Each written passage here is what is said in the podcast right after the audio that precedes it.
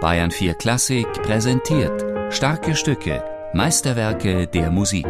Immer samstags um 17 Uhr in Bayern 4 Klassik.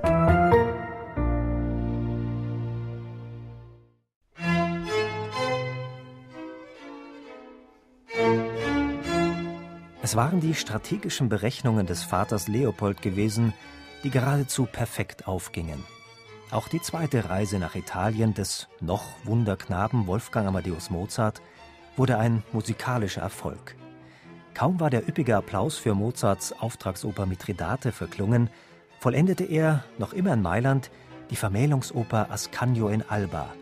Wieder ein Auftragswerk, diesmal von der Kaiserin Maria Theresia für die Hochzeit des Erzherzogs Ferdinand in Wien. Kurzum, eine grandiose Zeit für den 15-Jährigen. Der musikalische Wandel vom Wunderknaben zum ernstzunehmenden, wenn auch jungen Komponisten schien nahtlos geglückt. Mailand hatte sich schon für die nächste Saison mit einem weiteren Opernauftrag angemeldet. Da drehte Mozart nach der Rückkehr ins heimische Salzburg ein paar Kurven mehr auf diesem italienischen Höhenflug. Drei Divertimenti flossen ihm aus der Feder, von Mozart eigenhändig datiert mit Salisburgo 1772 die Wolfgango Amadeo Mozart. Petra Müllejans, Konzertmeisterin und Leiterin des Freiburger Barockorchesters, entdeckte in den drei Divertimenti gleich mehrere italienische Indizien. Für mich kommt das sehr in der Gesanglichkeit. Es erinnert sehr an Oper. Also man kann sich sehr gut auch Szene dabei vorstellen. Aber eben auch dieses andere Element der Virtuosität, wie wir das zum Beispiel ja auch von Vivaldi kennen, das verbinden wir, glaube ich, zumindest sehr mit Italien. So diese Leichtlebigkeit, die vielleicht durch gutes Essen, guten Wein, gutes Wetter, viel Sonne in dieser Musik spürbar wird. Irgendwas, was so ein bisschen nach Sekt klingt. Ich denke jetzt natürlich ganz zum Beispiel an den Anfang der Dido-Symphonie ganz speziell.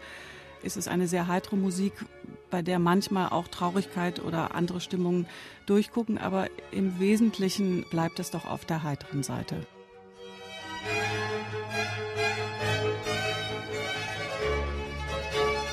Klassische Unterhaltungsmusik sozusagen. Obwohl Mozart diese frühen Kompositionen immerhin mit dem Titel Divertimenti versehen hat, ist er in der Instrumentation weniger eindeutig. Die Besetzung lautet Violine, Viole, Basso und hat durch nur einen irritierenden Buchstaben eine musikwissenschaftliche Diskussion ausgelöst. Ist das Plural E bei Viole Zufall? Womöglich ein Schreibfehler? Plante Mozart folglich die Aufführung mit lediglich einer Viola, einer Bratsche, und verbergen sich hinter den drei Divertimenti gar drei Streichquartette? Mozart hatte sich davor erst einmal mit der noch relativ jungen Gattung des Streichquartetts beschäftigt. Gleich mehrere Kompositionen für diese Besetzung wären also zweifellos von musikhistorischem Interesse. Oder deutet die italienische Bezeichnung Viole exakt darauf hin, dass ein Streichorchester von Mozart gewünscht wurde. Fragen, die in der Praxis ganz anders aussehen. Das, was gerade da war, hat gespielt und wenn dann vier Geigen da waren, haben vier Geigen gespielt und wenn aber nur ein Cello dabei war, hat eben nur ein Cello gespielt. Ich glaube manchmal, dass wir uns da heute eigentlich viel zu viel Gedanken darüber machen, zu versuchen, irgendwas sehr genau zu rekonstruieren, weil es, glaube ich, viel üblicher war, wirklich zu nehmen, was gerade da war und was möglich war.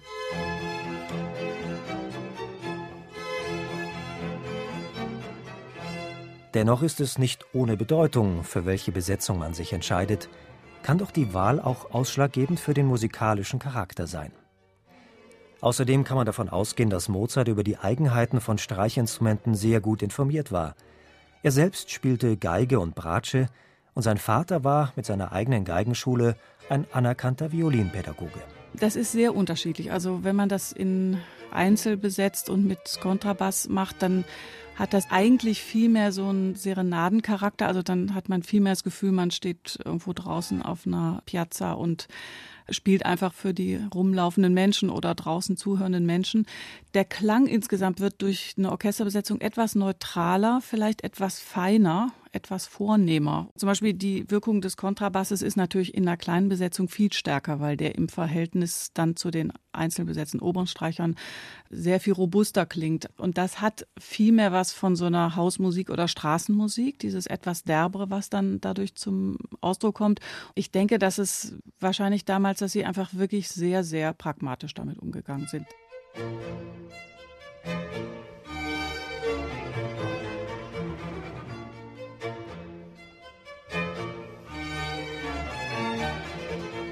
Mozart schuf sich mit den drei Divertimenti handliche, musikalische Visitenkarten, die er höchst variabel zu gegebenen Anlässen praktisch verteilen konnte. Dabei ist die Aufteilung der Stimmen gut zu überblicken. Die Violinen führen, allen voran die erste Geige, die unteren Stimmen Bratschen und Celli treten in Begleitfunktion und ergänzen vorwiegend die harmonische Architektur bis auf wenige thematische Einsätze. Auffällig an diesen frühen Werken ist, dass sie anders wie damals in italienischen Serenaden üblich auf das Menuett als vierten Satz verzichten. Zierlich und schlank und je nach Interpretation umspielen sie ungefähr das Dutzend Minuten. Dennoch hat jedes der drei Divertimenti seine eigenen Stärken. Das erste in D-Dur sprüht vor Lebenslust, während viel Bodenhaftung und bisweilen höfische Gespreiztheit das letzte Divertimento ausmachen. Die Folge der Sätze gliedert sich in schnell, langsam, schnell, bis auf das Divertimento Nummer 2 in B-Dur, das vom ersten Ton an anders ist.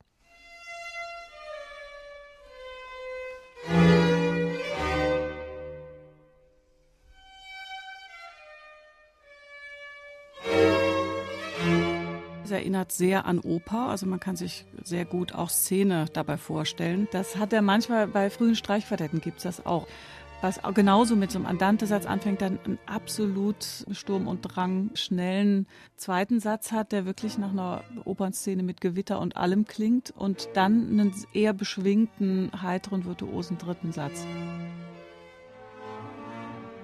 Man ist auch in diesen Divertimenti vor Überraschungen nicht gefeit.